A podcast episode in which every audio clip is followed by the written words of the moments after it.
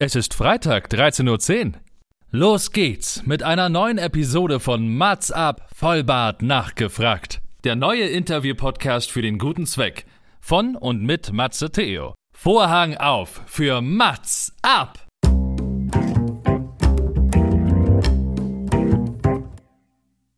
Mats ab, Vollbart nachgefragt ist noch ein neuer Interview-Podcast. Es kommen Leute zu Wort, die Matze Theo, das bin ich. interessant findet und die vorher noch nie die Gelegenheit hatten, ihre spannenden Geschichten zu erzählen. Zehn Fragen, Naja, also fünf. oh, noch fünf. Ja, also zehn in Summe. Oh, egal. Im Anschluss an das Gespräch verabreden sich beide zu einer guten Tat. Mats ab, Erika die Witt. Es ist Herbst, es ist bald Winter und kurz vor Weihnachten kommen wir hier nochmal mit einer ganz neuen Folge Mats ab Vollbart nachgefragt, heute mit einem sehr musikalischen Gast und ich bin sehr froh, dass ich diesen Gast heute interviewen darf. Mein heutiger Gast steht äh, seit mehr als 13 Jahren auf der Bühne, singt und schreibt Songs, am liebsten Balladen, aber am allerliebsten Pop-Songs zum Tanzen. Kaum ein anderer Künstler hat in dieser Zeit bewiesen, wie vielseitig man sein kann, wie oft man sich verändern und entwickeln darf und mit Talent und Leidenschaft für Musik sogar aus einem eher zurückhaltenden Menschen einen Vollblutsänger wird. Und auf dessen YouTube-Kanal jeder zweite Kommentar ist, ihr müsst ihn unbedingt live sehen, er ist wirklich großartig. Wer hier aber seichte Themen versteckt im Popmantel vermutet, der irrt. Bei ihm geht es um Selbstliebe, Toleranz und Diversity. Wem die Abtempo-Songs zu dancebar sind, ist hier trotzdem genau richtig. Denn adressatengerecht gibt es fast immer eine Piano-Balladen-Version obendrauf. Die aktuelle Single Skin I'm In is out now und das nächste Ziel ist ESC. Man hört also, hier ist eine Menge los und das wurde absolut Zeit für zehn einzigartige Fragen. Und bevor ich den Namen sage, eine kleine Triggerwarnung. Und ich sage einen Satz, den selbst eine Barbara Schöneberger noch nie in der NDR Talkshow sagen kann. Wir begrüßen Sie, liebes Publikum, heute aus dem Bett von Daniel Schumacher. Herzlich willkommen. Hallo! Oh, das war mal eine schöne Ankündigung. Oh, ich habe mich richtig gefühlt.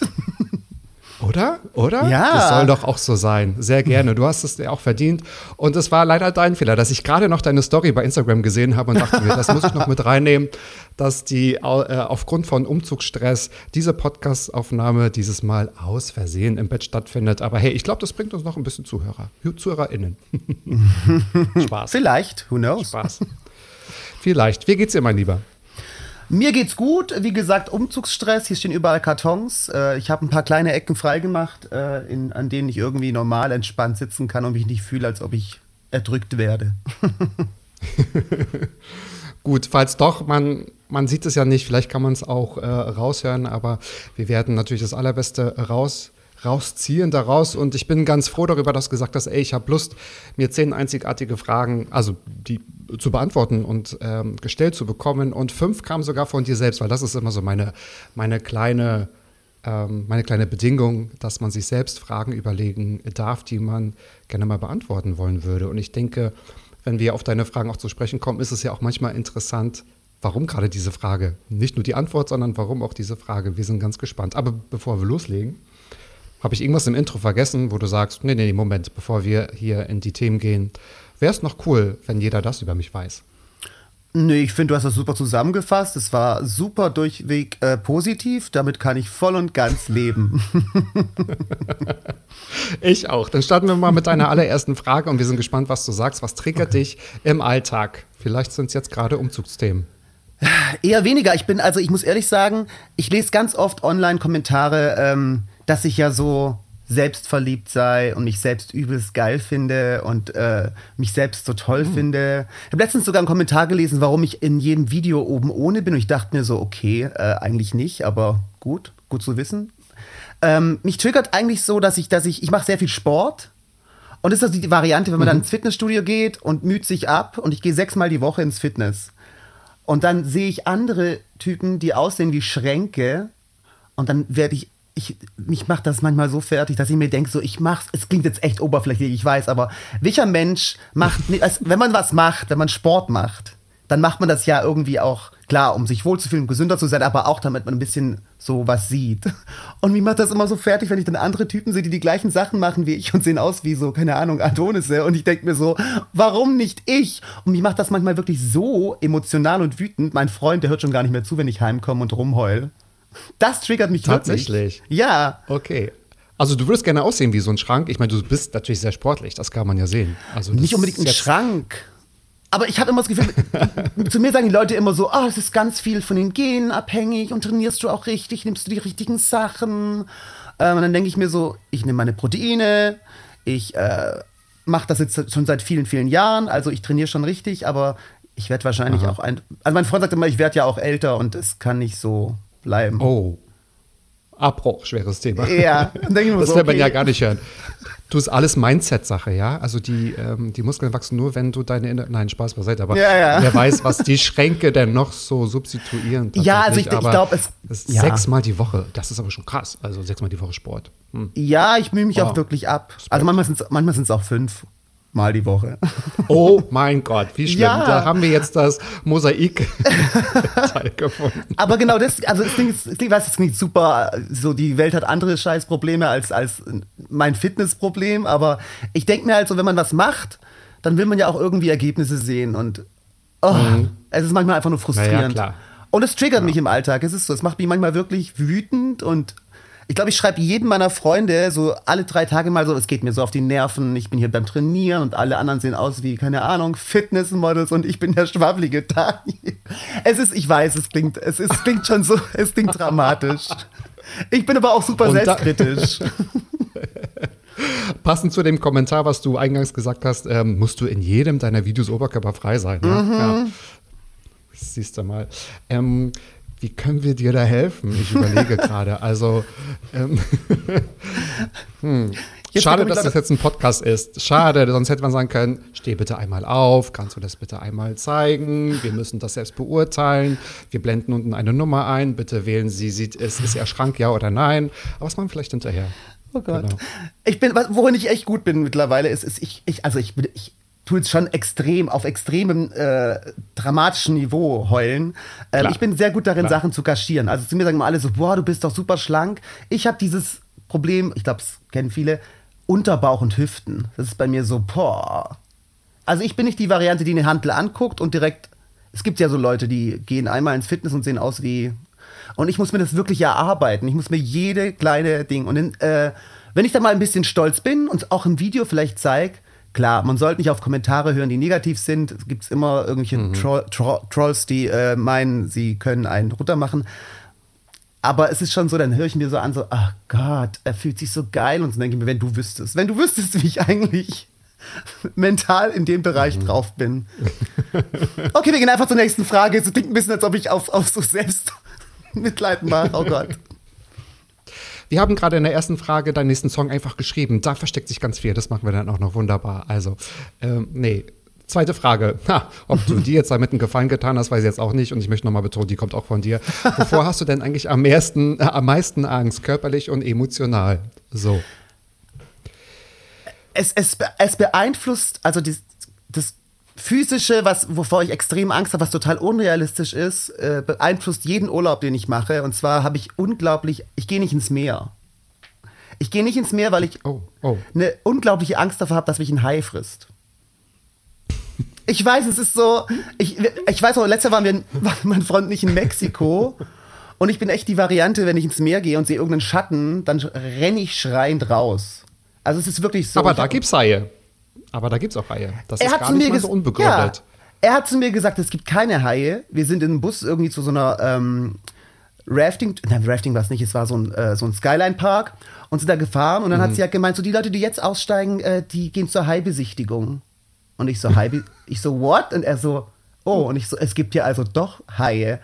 Und in, meiner, Ja, in meinem ja. Kopf ist es einfach so, dass ich, ich, ich bin da total, also Haie sind für mich so, es ist eine unrealistische Angst, das passiert wahrscheinlich in, keine Ahnung, einer von Milli einer Million oder so, wenn überhaupt, ja, wenn nicht sogar noch krasser.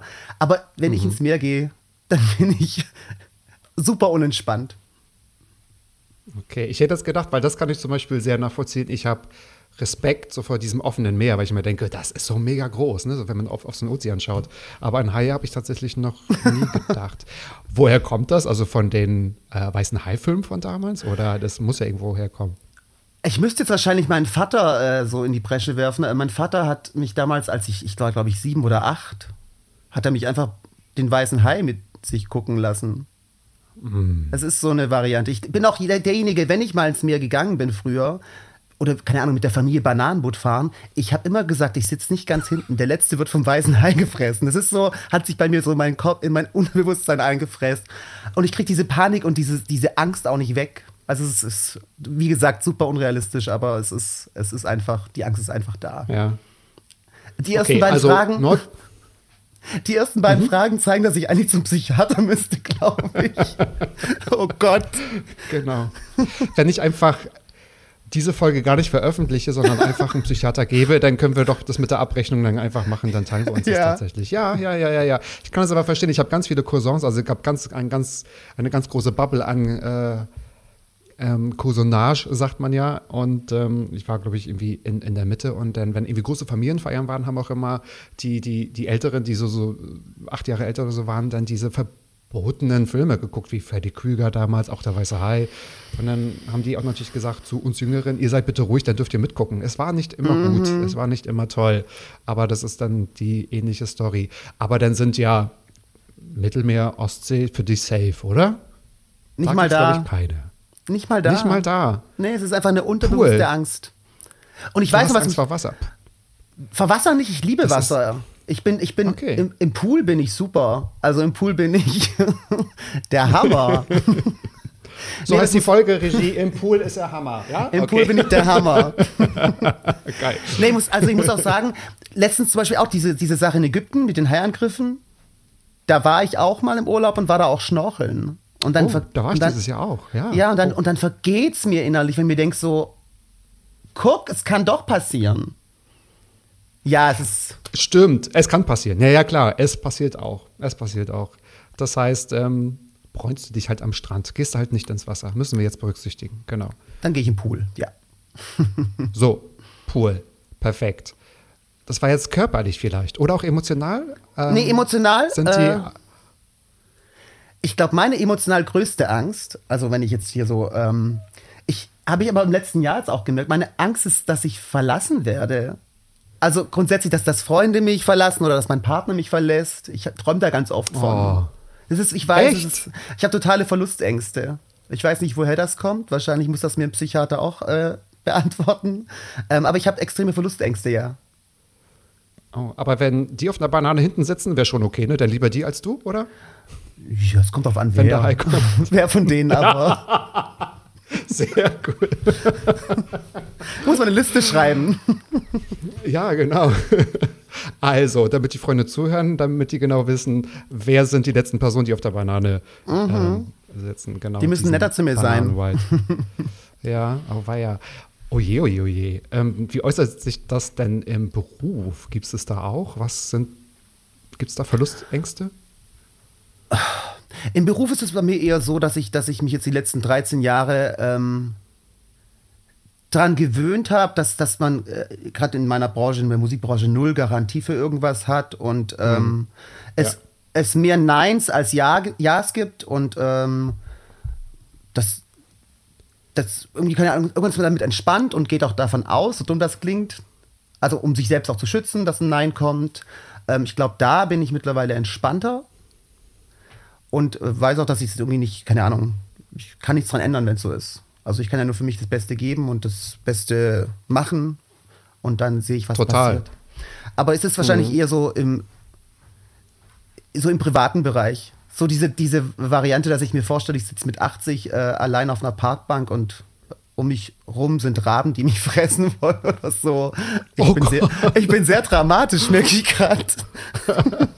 Ja, die Bilder, die du hier auftust, die sind ja schon, schon dramatisch. Also Abschied fällt dir schwer, ob nun vom Hai gefressen oder auch wenn andere dich verlassen. Das heißt, ähm, also bist du schlecht verabschieden? Warte mal, Oh, super das, schlecht. Äh, Deutsch? Ich- ja. Also ich habe es verstanden, das reicht dann, wenn ich es verstanden habe. das, das reicht. Das reicht. Das reicht. ich, ich bin super schlecht darin. Ich hasse Abschiede. Ich weiß noch, äh, damals, äh, als ich bei DSDS war, Gott, ich habe selber angesprochen, ich Idiot. da war es zum Beispiel so. Ich habe es extra rausgelassen. Ja, ich bin selber schuld. Aber da war es zum Beispiel echt Oh, so, Mann. wenn Kandidaten ausgeschieden sind, egal ob ich sie mochte oder nicht, ich habe immer geheult. Am Morgen beim Auszug, ich habe immer Rotz und Wasser geheult. Ich bin da super. Aber das glaube ich. Das Ja. glaube ich aber. Ja, ja, das ist schon krass. Die Ausnahmesituation, ja. Ja, es ist, Genau. es ist eine, aber auch so, ich bin, ja, ich hasse Abschiede. Ich hasse, wenn irgendwas, wenn irgendwas Tolles endet oder so, ich bin dann emotional. Wenn irgendwas Tolles ändert. Ich bin gespannt, wie nachher dieser Podcast endet. Der ist ja natürlich grandios, ist natürlich toll. Ich, ich bin gespannt. Aber du bist ja quasi im Bett, du fällst ja weich, da liegen ein paar Ja. Taschentücher, denn da weinst du dich in den Schlaf, das kriegen wir. das Wieso kriegen sollten in meinem Bett. Taschentücher liegen?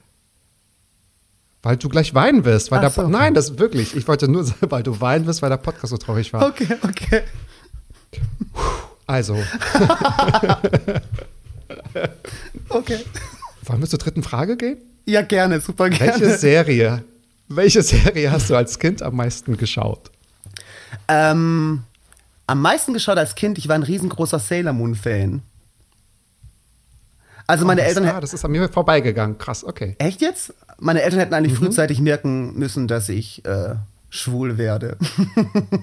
Oder schwul bin. Ich war der größte Sailor Moon-Fan und ich habe sogar eine Zeit lang, und das ist echt peinlich, ähm, mir Schlafanzugpullis auf den Kopf gemacht, weil diese Schlafanzugärmel, mit diesen Schlafanzugärmeln konnte man Knoten machen, konnte sich die Sailor Moon, die Sailor Moon-Frisur nachmachen. Also, ich glaube, meinen Eltern war es wahrscheinlich spätestens äh, in dem Moment klar, als ich durch die Wohnung gerannt bin mit diesen Zöpfen und habe äh, getan, als wäre ich Sailor Moon. Das war den Hoffnung. Gab es da nicht auch so einen bekannten Titelsong von Sailor Moon? Halt den Mondstein fest und spür die Kraft. Du kannst es tun. Oh, Sailor Moon. Ja, den gab's. Kurze Frage, bist du dir bewusst, dass wir das hier veröffentlichen? Ich hab's, äh, oh Gott, weil es schrecklich gesungen war. Ja, mir ist es bewusst. Nein, nein, weil wir hier die ganzen, die, die, die, die großen Themen hier aufmachen. Das finde ich aber super. Nee, mir ist gerade aufgefallen, ich habe es nicht gerne geguckt, aber welcher Titelsong mir immer im Gedächtnis geblieben ist, ist ähm, Mila Superstar. ich Das wollte es gerade sagen. Ich, Mila kann lachen, wie die Sonne über über Fujiyama. Genau. ja, den habe ich auch geschaut, aber ich musste mich ja entscheiden für eine Serie. Sailor Moon, da gab es auch ganz viel Merch, oder? Also alles in, weiß ich nicht, von, von Blöcken, Stiften, Bettwäsche. Das hatte Wie ich lange nicht, hast du aber das geguckt? ich habe in der Schule immer, ich habe in der Schule immer alle gehasst, aber ich habe das nie aufgeklärt. Ich habe immer, ich habe immer, ich habe es auf Video aufgenommen und dann habe ich Pause gedrückt und habe dann vom Fernseher auf dem Blatt Papier Sailor Moon abgezeichnet und habe in der Schule jedem erzählt, ich habe das freihändig gemalt. So entstand der Mythos Schumacher, genau. Der kann zeichnen. Der kann zeichnen, genau. Nein, kann er nicht. Ähm, also du warst sehr umgänglich als Kind, höre ich gerade. Sailor Moon, das ist doch cool. So, wofür gibst du denn das meiste Geld aus? Und auch diese Frage stellst du dir selbst. Ja, ähm, das ist immer ein Thema, mein Freund spricht das immer bei mir an. Ich äh, gebe am meisten Geld aus für Klamotten. Aber ich sage immer zu allen, dass ich ja beruflich Outfits brauche. Und ich muss beruflich viele verschiedene Outfits tragen. Und deswegen ist es legitim, dass ich das meiste Geld für Klamotten ausgebe. Neben der Musik. Ich gebe natürlich auch viel für Musik aus und für meinen Job und so, aus meinem, aus meinem eigenen Einnahmen, aber so alles andere ist, ist so Klamotten sind so mitunter das Ding. Das heißt, du hast ganz viel. Wovon hast du am meisten? Shirts? Ich schaue gerade rüber in, diesen, in, dieses, in dieses Zimmer, das voller Klamotten ist aktuell. In diese Halle. In diese Halle. Ja. Ja, ich, wir, wir machen hier jetzt ein Ankleidezimmer sogar, weil äh, ich habe aussortiert und trotzdem ist es noch so viel. Es klingt jetzt echt so, als ob ich, ah, ich habe so viele Klamotten. Ich bin der Sale-König, muss man auch sagen. Ich bin ja nicht rich. Ich bin der Sale-König, aber ich habe schon sehr viel und mir fällt es auch unglaublich schwer, Sachen auszusortieren. Ich denke mir immer, ich bin so die Variante, die denkt, das kommt doch irgendwann wieder ein Trend. Und dann habe ich es nicht mehr. Oder ich bin irgendwann wieder so schlank, dass ich wieder reinpasse. so die, Oh, wo wir wieder bei der ersten Frage sind. Ja, ich komme immer wieder dahin. Das ist ein Teufelskreis. ja, aber klar, das ist doch eigentlich schön, wenn man dafür das Geld ausgibt, was man ja auch selbst trägt. Also du trägst ja wahrscheinlich auch alles oder gibt es Sachen, wo du sagst, nee, ich habe nichts zum Anziehen, trägt man die einzigen drei Sachen und der Rest ist vielleicht noch eingepackt oder man vergisst ja auch manchmal Sachen, die man, also man vergisst ja manchmal, dass man Sachen noch hat. ich bin Weil das war mal meine Bedingung, dass ich gedacht habe, was ich nicht mehr erkannt habe oder wo ich gedacht, das hatte ich zwei Jahre nicht in der Hand, musste gehen. nicht mal das. Also ich, ich, ähm, ich, ich habe eine Schublade jetzt mir gemacht mit Outfits, die ich nur für Videos hatte oder für Auftritte oder keine Ahnung was, die ich im Privaten jetzt nicht anziehen kann oder nicht anziehen will, weil die alle denken, was, was hat denn der an? Ähm, ja, ich, ich trage wahrscheinlich von diesen Klamotten, die ich habe, 20 Prozent so regelmäßig. Ähm, und will mich aber vom Rest nicht verabschieden, weil ich immer denke, irgendwann finde ich es vielleicht wieder cool, was total sinnlos ist. Ich weiß, es raubt nur Platz, aber ich kann es einfach nicht. Ich liebe, ich liebe es, ich, was ich zum Beispiel gern mache, das klingt auch wieder total psycho, wobei, ähm, wenn ich gestresst bin, wenn ich super gestresst bin, entspannt es mich, wenn ich Klamotten sortiere und zusammenlege. Wenn ich meinen Kleiderschrank neu sortiere, das entspannt mich. Das, dafür brauche ich viele Klamotten. Okay. Also es ist immer tiptop aufgeräumt, tiptop sortiert bei dir? Kurzzeitig. Ich bin die Variante, ich ziehe was an und dann schmeiße ich es irgendwie auf einen Haufen. Okay. Ich bin nicht so, ich bin hm. nicht super ordentlich. Das ist ein Problem. mein Freund ist super ordentlich, deswegen äh, ist das manchmal so ein Thema. Ich glaube, ich bin ordentlicher geworden, weil ich gezwungen werde. ja. Aber behalt doch die Sachen. Also ist doch ganz cool. Werde ich auch. Hast und wenn man sich ja auf jeden Fall. Aber das heißt, die ganzen Sachen aus den Musikvideos, das sind deine. Die hast du dir selbst zusammengesucht, äh, gekauft, zusammengestellt und ja. die gehören dir. Das sind meine Sachen. Nicht schlecht. Und äh, ja, und auch selbst zusammengestellt. Ich lasse mir da ungern reinreden. Manchmal bekomme ich Kommentare, die sagen, was ist denn das? Was hat denn der an? Aber äh, ich ziehe das an, was ich will und wo ich mich drin wohlfühle und was ich cool finde. Ja. Das sollte übrigens jeder machen. Das ist eine ganz tolle Message. Und jetzt können wir ja vielleicht so einen ganz kleinen Bogen zum, äh, zur Musik machen.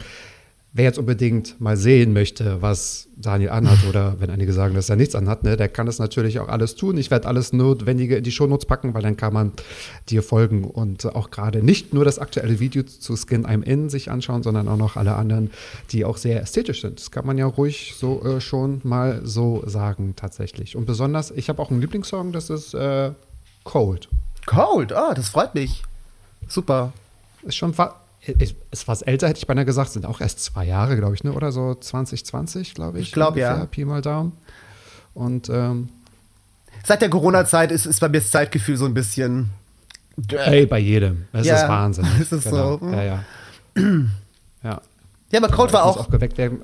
Cold ist, es ist mal wieder eine Ballade gewesen, so, weil ich bringe bring ja relativ viele dancigere Sachen raus und ich fand Cold war, mhm. Cold war mal wieder so ein Song, der ein bisschen die emotionalere Seite zeigt. Den mag ich auch sehr gern. Total super. Ja, finde ich auch sehr, also geht sofort in den Kopf und äh, ich finde wie den Text sehr, sehr, sehr cool.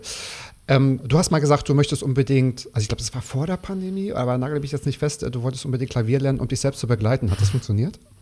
Ähm, ehrlich gesagt, ich habe es versucht. Ich habe absolut kein Talent für Instrumente. Ich glaube, ich bin einfach zu. Ich, Nein. Nicht mal, nicht mal kopftechnisch oder nicht mal irgendwie musikalisch gesehen, sondern ich, hab, ich bin grobmotorisch.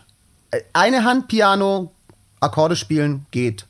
Zweite Hand dazu, vorbei. Ich bin einfach super grobmotorisch und habe für mich selbst erkannt, ähm, zum Songwriting oder um Harmonien rauszuhören und zu, rauszuspielen, so, geht's, aber alles andere will ich keinem, der mir jemals irgendwie zu meinem Konzert kommt, zumuten.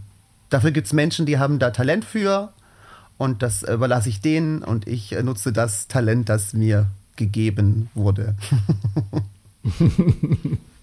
Sehr gut. So kann jeder bei seinen äh, eigentlichen Talenten dann auch bleiben. Apropos live, das war natürlich in den letzten zwei Jahren schwierig. Wie sieht es gerade so aus? Also, wann kann man dich wo vielleicht sogar wieder sehen? Wie ist gerade der aktuelle Stand? Ähm, ja, die letzten Jahre waren wirklich schwierig live, deswegen äh, hat man sehr viel online gemacht.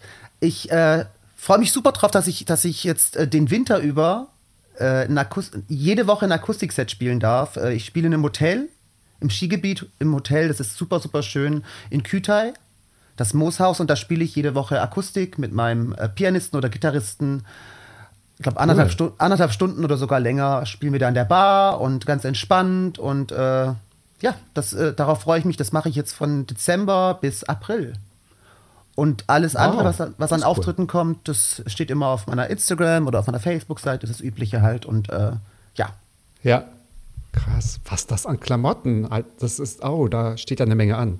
Da ja. muss eine Menge herbeigeschafft ja. werden. Jede Woche was anderes Oder? anziehen, ja. Na eben, naja, natürlich, ganz klar. Ich bin auf dein ähm, Weihnachtsoutfit gespannt. Aber wir werden das nachverfolgen, das kann man ja dann auch sehen, tatsächlich. So, eine hypothetische Frage. Ich hoffe, du meinst sie hypothetisch. Darf ich dir eine Million schenken? Das wurdest du also noch nie gefragt. Du Nee, armer, leider. armer Mensch. Ja. Ja. Aber würdest du sie annehmen? Es kommt darauf an, was ich dafür tun soll. Also einfach Ah, nur ja. grundsätzlich, wenn jemand sagt, soll ich dir eine Million schenken, ohne dass ich was dafür machen muss, dann sage ich ja. Also wenn die Person super rich ist und irgendwie das der Person nicht schadet und die nicht am Ende irgendwie gar nichts mehr hat, so ein, keine Ahnung, Bill Gates kann mir ruhig mal eine Million schenken. Da würde ich jetzt nicht sagen, nein. Da würde ich sagen, okay, Das cool. fällt ihm ja. Fällt ihm ja auch gar nicht auf. Bist du ein guter Verschenker? Kannst du gut Geschenke machen? Oh Gott, nein, gar nicht. Also ich denke mir immer, ich, Nein. ich denke mir immer, ich bin super im, im, im Verschenken. Ich denke es mir wirklich und mache mir auch Gedanken. Aber es gibt in meinem Umfeld Menschen, die sind sehr ehrlich und sagen mir dann, das Geschenk war, war ein Fail.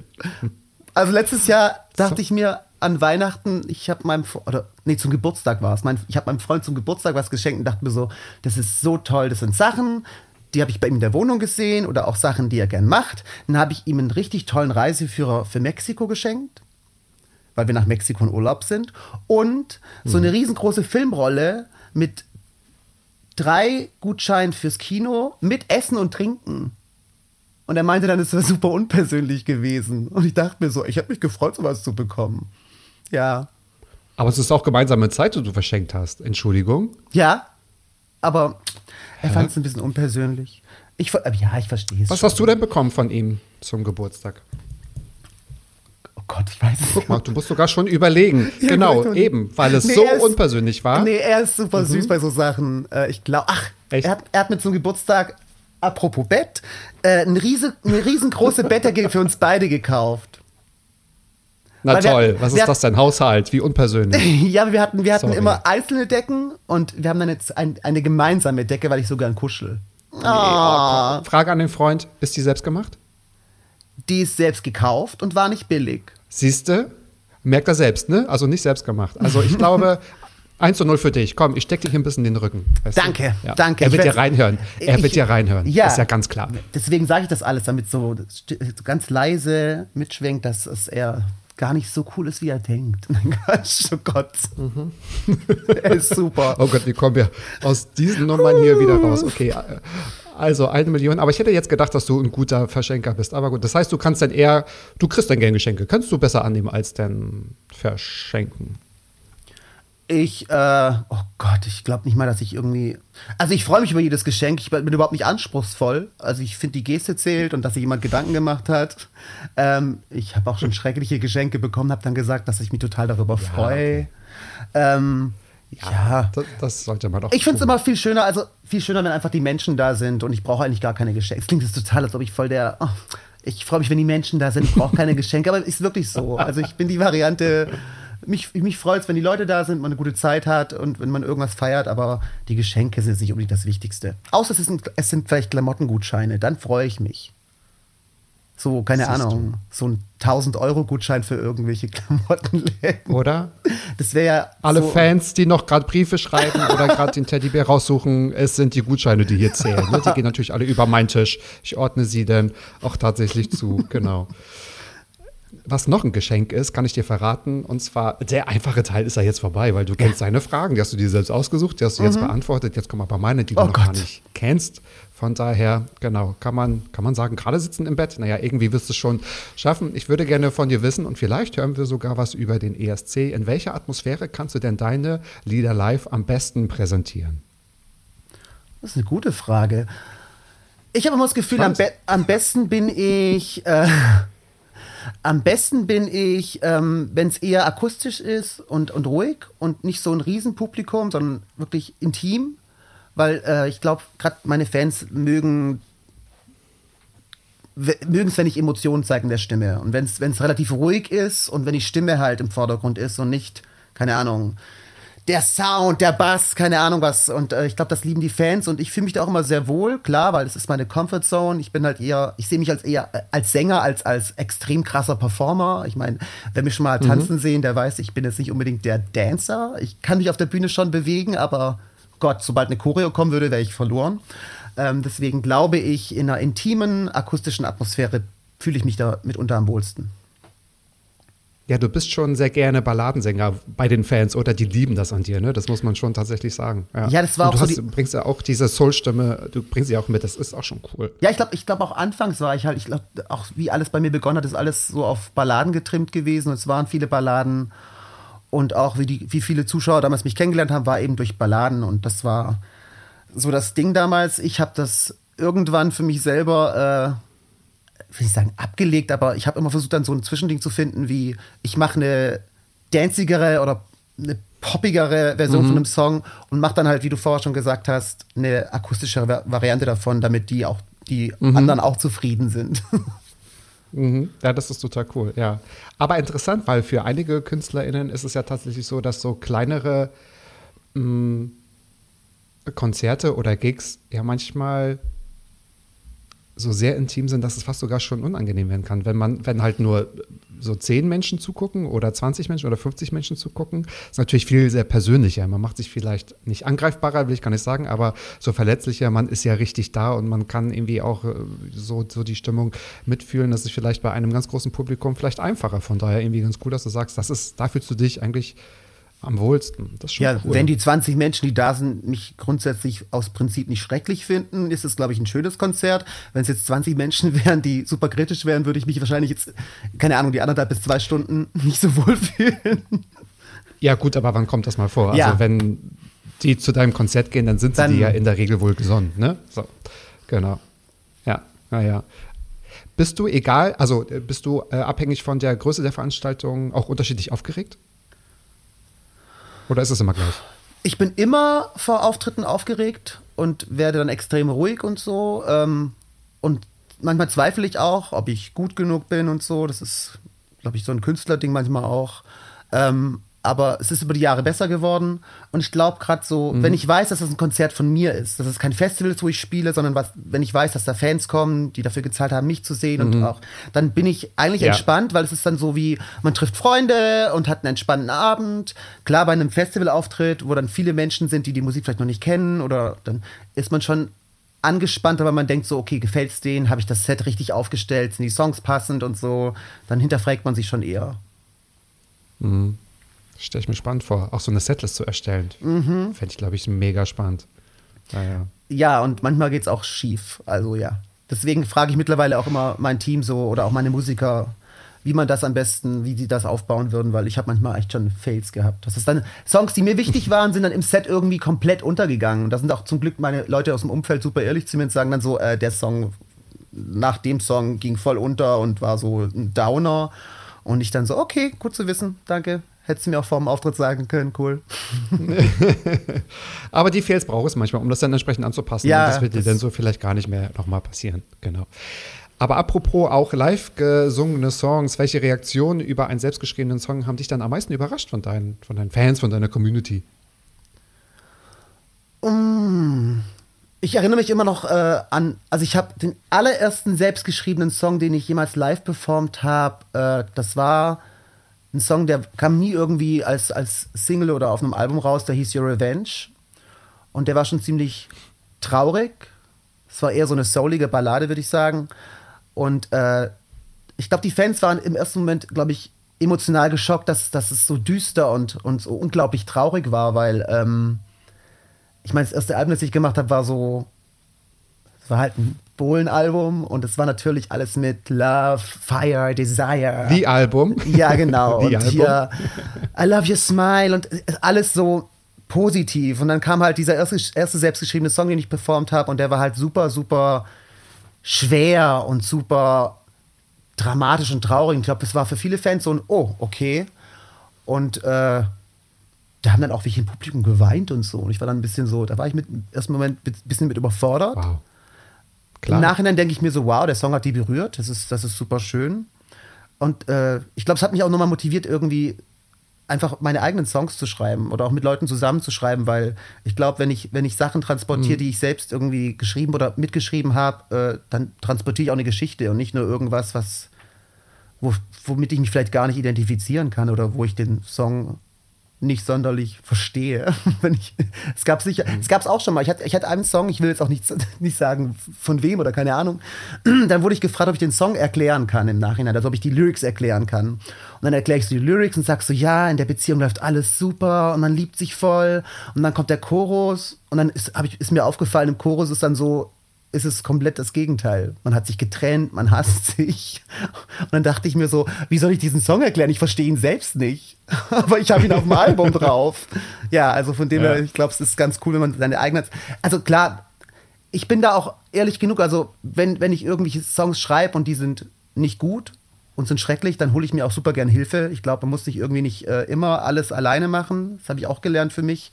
Weil ich finde es immer, also wenn ich, wenn ich Songs schreibe oder auch Texte, dann mache ich das super gern erstmal alleine, weil ich halt einfach mit mir selber super ehrlich bin und ich kann mich, mir gegenüber kann ich mich natürlich besser öffnen und kann irgendwie ehrlicher sein, als wenn ich das in einem Raum mit, mit anderen Menschen mache. Und ähm, davon bin ich auch ein bisschen weggekommen. Also ich kann mittlerweile auch mit anderen Leuten in einem Raum sitzen und kann mit denen interagieren und kann mich öffnen und kann Themen ansprechen. Das habe ich so die letzten Jahre äh, gelernt, weil ich auch in vielen Songwriting-Camps war mit anderen Leuten und ähm, ist eigentlich ganz schön, mhm. weil wenn man sich dann öffnet, dann, dann öffnen sich die anderen natürlich auch und man, man erzählt Geschichten, man erzählt die Situation und dann kommt natürlich teilweise viel, keine Ahnung, offeneres Bild äh, zustande.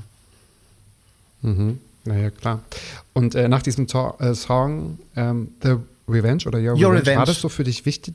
Ja, genau. War das für dich wichtig, dass dass du mit etwas anderem überzeugen wollen würdest? Also war das wohlbedacht oder war das ein Zufall? Oder war das so ein Drang zu sagen, jetzt nach dem vielleicht ähm, doch eher seichten Liebesthemen, die ja dich ja wahrscheinlich nicht beschrieben haben, war das wichtig, damit quasi das Tor dafür zu öffnen, sich selbst neu zu positionieren? Oder kam das erst hinterher? War das Zufall? Das war nicht, also es, es, war jetzt nicht irgendwie geplant. Also ich bin jetzt grundsätzlich niemand, der irgendwie sagt so, oh, ich erfinde mich jetzt ganz neu und mache was anderes und, und setze mir da einen Plan oder ein Konzept. Ich glaube, ich habe einfach mit meinem äh, damaligen Musical Director ähm, aus der Band habe ich einfach angefangen, Songs zu schreiben und wir haben einfach drauf losgeschrieben. Ich habe die Sachen, die ich, ich schreibe ja grundsätzlich immer sehr viel auf, Ideen, die ich habe und auch Texte und wir haben einfach probiert mhm. und äh, dieser Song war halt einfach irgendwie so der erste, der für live funktioniert hat oder den man, den man präsentieren konnte. Und zwar halt dann zufälligerweise der. Aber äh, ja. Ja. Das stelle ich mir übrigens total cool vor, wenn man Songs, die man geschrieben hat, die man eingesungen hat, dann das allererste Mal live singt auf einer Bühne. Es geht. Ist, also, bei mir ist es, es ist wirklich so, wenn ich einen eigen, selbstgeschriebenen Song zum ersten Mal live auf der Bühne singe, dann verkacke ich es meistens. Ich bin so angespannt. ich bin immer so angespannt und denke mir so, oh Gott, mach das richtig. Was und dann passiert immer irgendwas. Ich vergesse einen Textpart, einen kleinen, oder ich singe es nicht so gut, ja, wie ich singen will. Und deswegen mache ich das immer so. Ich singe den dann früh in einem, in einem, bei einem Auftritt oder einem Konzert singe ich ihn früh, damit ich ihn nochmal am Ende als Zugabe oder so singen kann und dann funktioniert er. Taktik. Mhm. Ah, das ja. ist aber auch spannend, ja. Aber es macht dich total super sympathisch. wenn du sagst, oh Gott, ich verkack's meistens. Ja. Aber das ist doch cool. Okay. Also, wenn ihr hört, das ist eine Zugabe, dann ist es einfach nur der zweite Versuch, ja. um das besser zu machen. Oh ich stelle mir es aber trotzdem so mega toll vor. Man ist doch bestimmt total stolz, wenn man sagt, so, ich singe jetzt meinen Song oder den neuen Song das allererste Mal live. Das ist ja so Gänsehaut pur. Hm, es ist eine Mischung aus, es ist eine Mischung aus Stolz und aus, äh, mhm. Ich will es so gut machen, weil der Song mir wichtig ist und ich will, dass alle denken so, wow, der klingt ja, ja genauso gut wie auf ja, CD. Und das ist dann, ja. Und live noch besser. Und apropos Song, Hashtag neuer Song, Hashtag out now, The Skin oder Skin I'm In, so heißt deine aktuelle Single. Korrekt. Das ist auch äh, draußen. Da gibt es ein sehr cooles Video auch dazu. Und ich habe mir ähm, so als, Einlad als Einleitung zu meiner Frage ähm, meine Lieblingszeile mal rausgepickt. Also, you cut me so easy like I'm paper thin. You're the only one who sees right through the skin I'm in. Es reimt sich irgendwie ganz toll. Mhm. Und ich könnte dich das natürlich ganz plump fragen. Fühlst du dich denn in deiner jetzigen Haut? Hahaha, Vorspiel. Äh, nicht Vorspiel. Sorry. Wortspiel.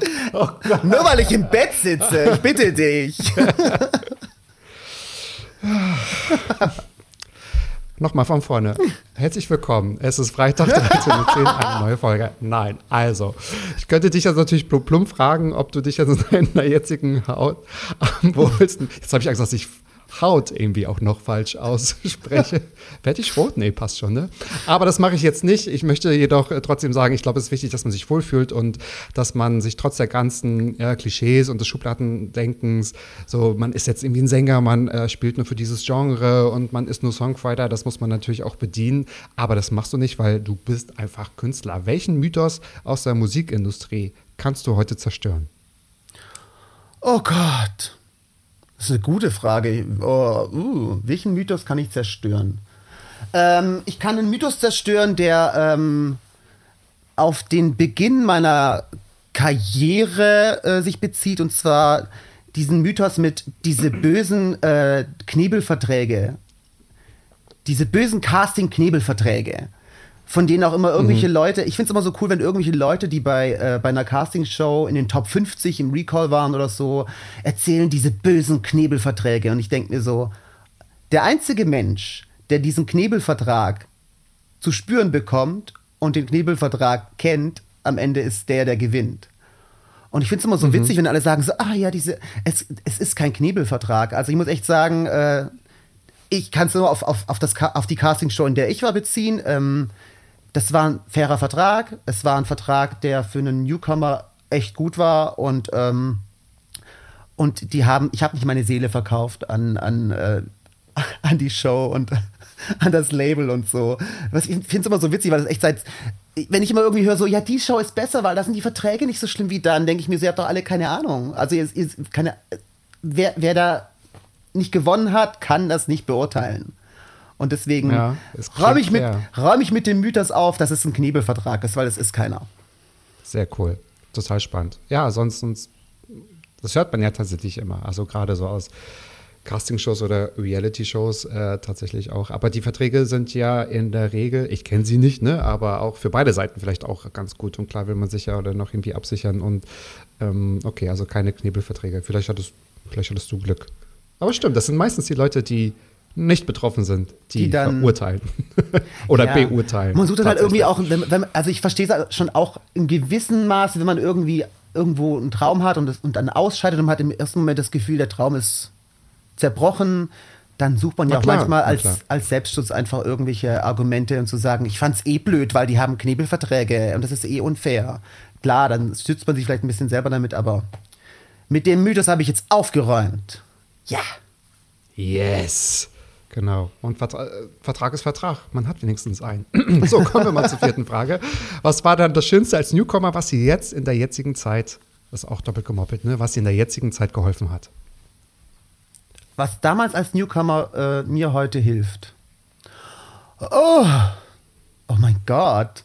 Äh, das ist eine gute Oder? Frage. Ja, da muss ich erstmal. das erwartet? Muss ich erstmal in mich gehen. Da hast du mich voll erwischt. Ja, ich muss ja abliefern.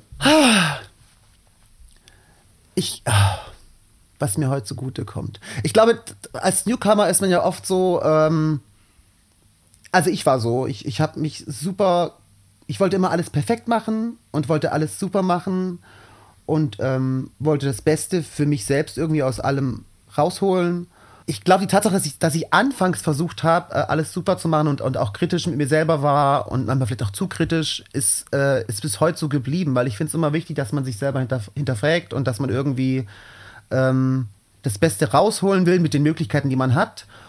Und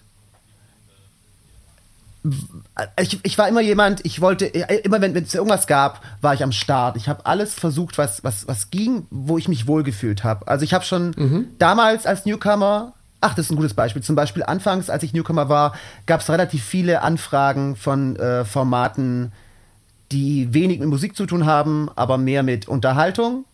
Man kennt sie ja, die Formate, und dann ist das so ein, nein, mache ich nicht. Nein, ich will Musik machen und ich will nicht in diese Richtung gedrängt werden, mhm. weil ich, für mich ist das eben, ich will Berufsmusiker sein. Und habe damals ähm, die Mails bekommen, habe runtergescrollt, habe die Gage gesehen, dachte mir so, what the? Uh?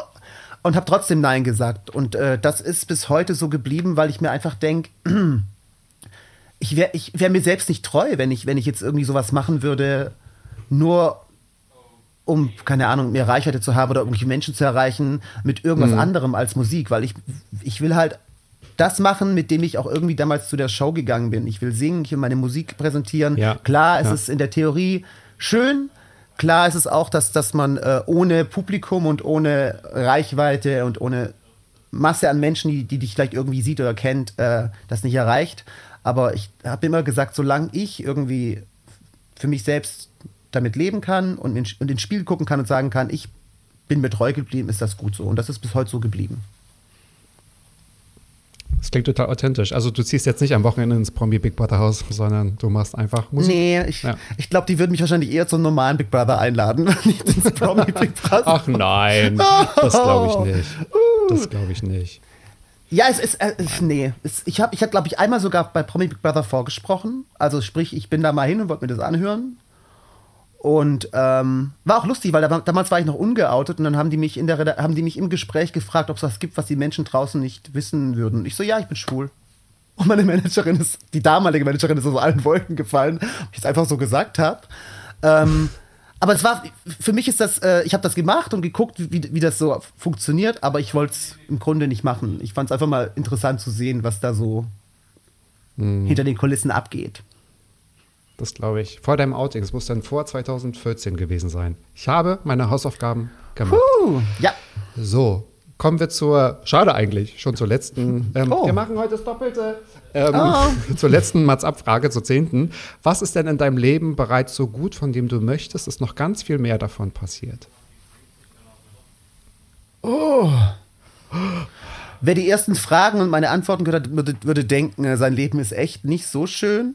Er heult nur rum und hat äh, Nein, panische nee. Angst, verlassen zu werden und, und nicht fit zu sein. Nee, also was in meinem Leben gut ist und was ich so. Ich bin wirklich, äh, ich habe das Gefühl, privat bin ich, bin ich mittlerweile super entspannt und glücklich, weil es klingt jetzt auch wieder traurig, aber ich war, ich war, glaube ich, ich war acht Jahre Single. Und ich war echt so, ich, ich bin von einem Vollidioten zum anderen gesprungen. Also nicht nacheinander, aber so. hm. Und ich hatte, immer- hatte immer Pech mit dem Thema, immer. Und wurde meistens belogen, hintergangen, geghostet irgendwann. Und das war immer so, irgendwann habe ich angefangen zu sagen, so, okay, äh, ich werde niemanden finden und irgendwie klappt's nicht. Und habe dann extrem angefangen, mich emotional auch zu verschließen zu, dem, für das, zu diesem Thema. So ist auch übrigens Skinnerman entstanden, weil Teach Me How to Love Again war genau diese Punchline zu dem Thema, dass ich einfach nicht mehr Ah, dran wow. geglaubt habe oder mich nicht mehr, Okay. keine Ahnung, nicht das Gefühl hatte, ich konnte mich emotional nicht mehr öffnen, anderen gegenüber oder jemandem gegenüber. Und deswegen bin ich jetzt, ich bin super happy seit anderthalb Jahren, dass ich meinen Freund habe und ich äh, genau weiß, dass der mich unterstützt und dass er für mich da ist. Und ich habe das Gefühl, so privat bin ich jetzt da angekommen, wo ich hin wollte. Also ich fühle mich, ich bin super entspannt privat und ich fühle mich sicher und gut aufgehoben und habe jemanden, der meine Foundation ist. Und ich glaube, deswegen war es auch genau der richtige Zeitpunkt, Skinnerman jetzt zu releasen. Wir haben den 2019 ja schon geschrieben, ähm, in einem Songwriting Camp für den, ES, in, für den ESC damals, in einem Songwriting Camp für den Eurovision Song Contest. Und ähm, da war ich eben in diesem Mindset, habe ich, hab ich, hab ich, ich, ich erwähne es in jedem Ding, das ich mache, in ESC, weil es mein Ding Das ist. war sehr, nee, das war gerade sehr schön betont aus. war sehr humorvoll. Ich fand's toll. Ja, das war damals in der Phase, ich habe den, glaube ich, 2019 geschrieben ähm, und damals war ich in so einer Phase, wo ich halt gesagt habe, so, ja, ich glaube, ich bin einfach so verschlossen emotional, habe das Gefühl, es kommt keiner mehr, der mich irgendwie, der diese emotionale Schutzwand aufbrechen kann. Und ähm, der kam dann. Und dann macht der Song, äh, glaube ich, so jetzt, wo ich ihn released habe, am meisten Sinn. Total. Kannst du mit genügend Abstand vielleicht auch singen und mit genügend Erfahrung dann auch noch singen. Ja, und schon Mhm. ist da ein Mensch, der einem eine Paardecke schenkt. Ist das nicht toll? Das ist jetzt Ja, die ist so Jahren super genau, weich. ich, darf mich, ich darf mich abends noch nicht so, so, so lange hinkuscheln, weil ich bin anscheinend ein Heizofen. Er hat aber auch immer was an dir auszusetzen, oder? Ich glaube, das müssen wir noch das genau. so. Ich lad, Ich verkauf's gerade so. Total. Ich lade sie mal nächste Woche ein und dann, und dann machen wir da, Nein, genau das Gegeninterview. Genau. Dann heißt es nächst, also nächste Woche, meine Damen und Herren, das Interview mit Daniels Freund. Die Folge heißt dann The Revenge. So schließt sich dann auch Ah, der ja. Kreis tatsächlich. Mhm, ja. Nein, nein. Oh Gott. Aber herrlich, dass man so frei drüber äh, sprechen kann und dass wir so viel gelacht haben. Magst du noch was zum ESC erzählen? Weil das ist wirklich schon immer dein Traum gewesen, tatsächlich, oder? Ja, ich bin super ESC-Fan. Äh, ich gucke das jedes Jahr. Äh, macht mich jetzt nicht unbedingt dann zum Fan, aber ich schaue auch alle, alle vor, äh, viele Vorentscheide aus anderen Ländern. Ich bin immer super informiert und es war immer so mein Traum, einfach auf dieser Bühne zu stehen. Und ich war ja schon mal kurz davor. Es gibt ja immer diese, es gab ja mal eine Zeit lang diese in, internen Auswahlverfahren und da war es mal sehr knapp und danach war ich auch sehr, sehr äh, enttäuscht und traurig. Ähm, Und habe es jetzt über Jahre versucht für Deutschland, aber es hat offensichtlich nicht geklappt. Ob knapp oder nicht knapp, ist auch egal. Am Ende hat es halt nicht geklappt. Und deswegen habe ich mich dazu entschieden, dieses Jahr, ähm, dass ich mich einfach für San Marino bewerbe. Viele denken sich so, oh, jetzt springt er zu einem anderen Land. Aber ich denke mir so, San Marino ist, ich habe jetzt auch, ich war ja auch beim Casting, habe jetzt festgestellt, so, die sind super offen und super dankbar für Künstler. Und die, äh, Das glaube ich, ja. mein Problem in Deutschland ist einfach, und es ist wirklich, es kennt man ja, meine, meine Casting-Vergangenheit. Es ist immer so, das ist immer bei denen Thema und es ist immer so ein Negativ-Ding. Du bist von dieser bösen Casting-Show und es tut einen immer so ein bisschen äh, herabwürdigen, so ein bisschen, als ob, als ob man schlechter ist als die anderen Künstler, die da dabei sind. Ähm, und das fand ich immer so schade, weil ich wurde immer darauf reduziert, dass ich, dass ich halt bei dieser Casting-Show war. Und in San Marino Echt, aber nach wie vor, krass. selbst ja 13 Jahre her. danach, ja, es ist, äh, ich weiß auch nicht warum. Es ist überall, äh, ist immer noch dieses DSDS und der war bei DSDS und das Casting. Ähm, da kannst du 13 Jahre lang dein eigenes Ding machen, es ändert nicht viel. Ähm, ja, und in. San Marino, in San Marino ist es halt echt so, das juckt die nicht. Die, ich komme da raus, Mhm. die haben keinen Plan, wer ich bin. Klar haben sie vorher geguckt, so, was hat er gemacht. Aber die bewerten mich dann einfach für das, was ich auf der Bühne mache und bewerten den Song Ja, wertfrei. genau. Und Ja. wenn das klappt, cool. Wenn es nicht klappt, coole Erfahrung. Ähm, ich meine, dass man da hinkommt zum ESC, ist jetzt nicht so, dass, dass es irgendwie jetzt äh, easy läuft. Es ist, äh, es wollen viele und viele versuchen es und ich kann auch super gut damit leben, ähm, wenn, wenn da richtig coole Leute sind und richtig gute Songs und Künstler, dann kann ich sagen so, hey, ich habe mein Bestes gegeben und äh, habe äh, einen guten Song gehabt, aber es hat halt irgendwie nicht gereicht und ich glaube, deswegen bin ich mittlerweile auch entspannt mit dem Thema. Also ich, klar, es ist mein Traum, ich will dahin, aber wenn es nicht klappt, ist es nicht so, dass ich jetzt irgendwie wie jetzt damals, als es knapp nicht gereicht hat, dass ich dann total aus allen Wolken falle, sondern dass ich sage, okay, ich nehme es so, wie es ist. Und äh, Ja. deswegen, ja, Ja. Manchmal muss der Zeitpunkt ja auch der richtige sein. das stimmt. Und San Marino, wer es nicht kennt, ich glaube, ein ganz kleines Land in Italien, ich glaube, eines der ältesten Demokratien oder Republiken in ähm, Wenn nicht sogar die älteste, auf der gelesen. Welt. Wenn nicht Ja. Mhm. sogar die älteste, genau, genau. Irgendwas äh, klingelt da noch, irgendwas 300 vor Christus, anyway. Ist aber das super kann man schön dort. Recherchieren. Super schön. Super ja. schön Also ich war noch nicht da, aber ich kenne ein paar, paar Bilder. Mhm. Ja, 33.000 Einwohner, ein riesengroßer Berg und davor ist San Marino, da drauf sind so kleine alte Burgen und so. Das ist Und da voll malerisch. drauf, mit wenig an und singst die Songs. Ja. Gerade, ich kann mir das super vorstellen. Genau. Vielleicht, vielleicht bauen sie ja eine riesengroße Statue auf den Berg, wenn ich zum ESC für die fahre. Nein, das war ein Ach, Witz, oh du Gott. heiliger Bimber. Genau. Dafür reicht die Staatskasse auch bei denen nicht. Aber das wäre doch vielleicht auch ein super Kompliment, weil wenn dafür denn auch die, die, die Musik äh, die Musik im Vordergrund steht, ne? Und nicht, ähm, genau. Weil ich habe mir überlegt, natürlich habe ich damals die Castingshow auch gesehen, das war 2009, da war ich, glaube ich, in meinem letzten Studienjahr. Und natürlich, äh, und, was, was ist denn los? Habe ich getrunken? Und natürlich konnte ich dich zuordnen. Ich war aber relativ, wie soll ich sagen, ich habe, äh, als ich mir das Intro und die Fragen überlegt habe, habe ich gesagt, ich bin ohne DSDS ausgekommen. Und das fand ich super. So, Das ist auch schön, das freut mich auch also, immer extrem.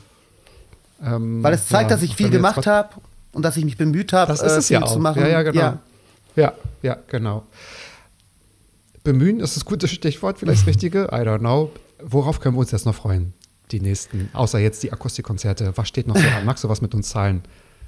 Ich bringe im Dezember noch mal eine Single raus. Also ich habe ähm, jetzt ja Skin I'm In, wie Cool. ich schon millionenfach jetzt erwähnt habe, rausgebracht. Aber ich dachte mir, im Dezember äh, kommt noch mal ein Song, den, an dem wir gearbeitet haben. Und der ist mal was ganz anderes. Ich glaube, also aus meinem Umfeld haben alle gesagt, klingt total anders als sonst und ist auch in eine andere Richtung so ein bisschen. Ähm, ja, ich bin gespannt, wie der ankommt. Im Dezember kommt der.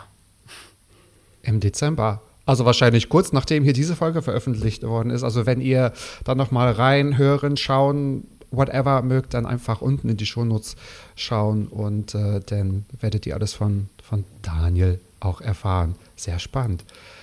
So. Hattest du das Gefühl, dass du heute Sachen erzählt hast, die du vorher vielleicht noch nicht erzählt hast? Ist es, ich habe das Gefühl, ich habe ich habe das Gefühl, ich habe sehr viel erzählt, dass äh, Leute vorher nicht wussten. Ich glaube, ich werde viele Super. Menschen, die das hören, äh, werden erstmal denken, okay, äh, und müssen sich danach erstmal sammeln. Weil ich manche Sachen erzählt. Aber weißt du, das Schlimme ist, die Fragen, die ich mir selbst gestellt habe, waren diejenigen, wo, wo ich dann Sachen erzählt wo ich dachte so, okay. Naja, aber ich, ich bin, ich, was bei mir so das Thema ist, ich habe keinen, ich habe keinen Filter. Das ist so vielleicht, es ist toll. einerseits gut, andererseits ist es gut, andererseits manchmal vielleicht nicht so gut, aber ich habe keinen Filter. Ich bin so, also wenn jetzt diese, wenn ich jetzt irgendwo Kamera an ist oder Interview, keine Ahnung was, ich bin im Grunde, das klingt jetzt irgendwie doof, aber ich bin genauso ohne Filter wie im Privaten, was manchmal nicht so gescheit ist. Und manchmal sitzen auch, wenn Leute dabei sind, Management und sowas da und machen so, äh, nein, cut, cut, nein, erzähl das nicht, nein, bitte nicht. aber das kriegt man aus mir auch nicht raus. Nee, ich finde es gar nicht doof. Das ist natürlich jetzt für mich als Interviewer und Redakteur ein Geschenk, aber ich meine, wir haben herrlich gelacht, es war ein super Gespräch und das ist ja eigentlich auch so mein Ziel gewesen, warum ich diesen Podcast seit zweieinhalb Jahren mache, weil ich will jetzt, ich hätte dir Standardfragen stellen können. Ja. Es, ähm, es geht am Ende, es ist autobiografisch, wie war dann, würdest du DSDS nochmal machen? Also ich habe mich ein bisschen informiert und wie oft ich diese Frage, da war ich schon selbst genervt, die hätte ich ja, Ja. beinahe schon selbst beantwortet, ja, weil das kann man alles nachlesen, das hast du schon mal erwähnt, von daher wollte ich mal einen ganz anderen Ansatz wählen und ich denke auch, also ich hatte Spaß. Das ich ist dir Spaß. Gelungen. Ich hatte auch Spaß. Schwupps ist eine Stunde rum, ist das nicht krass? Es So. ging super schnell, ja. Sehr, ja, Total. sehr kurzweilig. So ist es. Meine Lieben, wenn euch diese Folge gefallen hat, dann sagt es uns, sagt es Daniel, sagt es mir und ähm, seid auch wieder nächste Woche mit dabei, wenn es heißt Mats ab Vollbart nachgefragt. Jeden Freitag 13.10 Uhr, überall, wo es Daniels Lieblingspodcast gibt. Und Daniel, ich wünsche dir ein ganz tolles Wochenende und es hat mich sehr Dankeschön. gefreut. Und bis bald. Wünsche ich dir auch. Dankeschön. Tschüssi. Tschüssi. Mats ab. Ballim, ballim. Ja. Mann, du bist gefeuert.